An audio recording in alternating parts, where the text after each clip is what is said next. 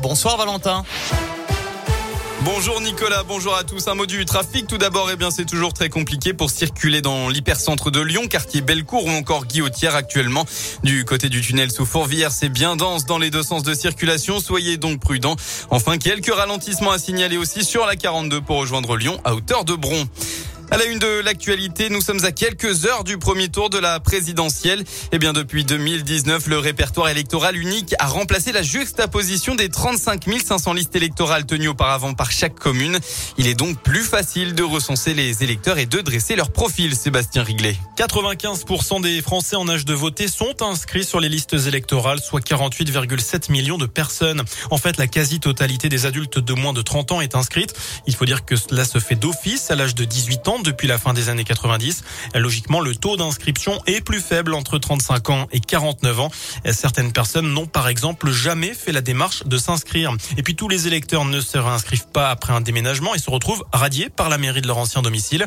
Depuis les dernières élections en juin 2021, on enregistre 855 620 électeurs supplémentaires. Parmi eux, 637 000 jeunes nés en 2003 ou début 2004 qui ont été inscrits automatiquement sur les listes et 53 000 inscriptions d'office de personnes qui ont obtenu la nationalité française dans ce laps de temps. Dernière observation, la part des démarches en ligne qui augmente. 55% des personnes qui se sont inscrits ou réinscrits cette année l'ont fait par Internet contre 35% l'année précédente. On rappelle que les premières estimations du premier tour seront données à 20h demain à Villeurbanne. Des membres de l'association Tous élus lanceront demain matin la fête du vote. Ils iront sur un marché à la rencontre des passants pour les inciter à prendre 10 minutes pour aller voter. Plus de 1600 personnes dans les rues de Lyon pour la marche pour le futur. Plusieurs assos se mobilisaient aujourd'hui pour rappeler l'urgence climatique, notamment. Différents mouvements sociaux, écologiques, féministes et antifascistes se sont donc rassemblés place Jean Massé à 14h.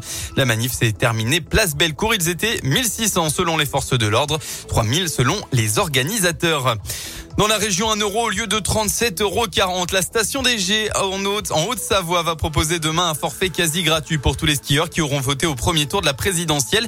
Une initiative visant, selon elle, à endiguer l'abstention. Cette opération de réduction s'appliquera pour la dernière journée d'ouverture du domaine à tous les électeurs sur présentation de leur carte d'électeur tamponnée.